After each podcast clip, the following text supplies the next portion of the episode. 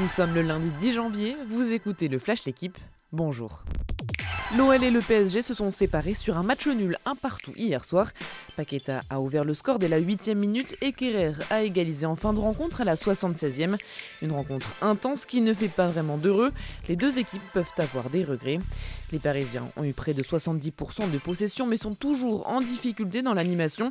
Sans Messi, Di Maria et Neymar, Mbappé se retrouve bien seul en attaque. Côté lyonnais, Awar et Paqueta ont beaucoup apporté, mais l'OL n'a pas tenu jusqu'au bout. Lyon est désormais 11e.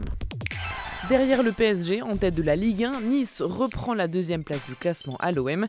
Réduit à 10 dès la 20e minute après l'expulsion de Schneiderlin, les Niçois se sont imposés 3-0 à Brest. Trois buts signés Dolberg, Delors et Guiri. Ils ont été redoutables en contre et décrochent leur quatrième succès de suite. Autre résultat de la journée, match nul 0-0 entre Nantes et Monaco.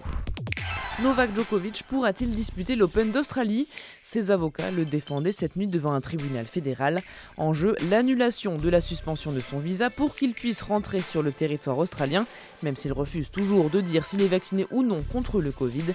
Depuis jeudi, le Serbe est retenu dans un hôtel de Melbourne avec d'autres étrangers en situation irrégulière. Mais même si sa demande est acceptée, le ministre de l'Intérieur pourra encore une fois suspendre son visa. Le feuilleton n'est donc pas terminé.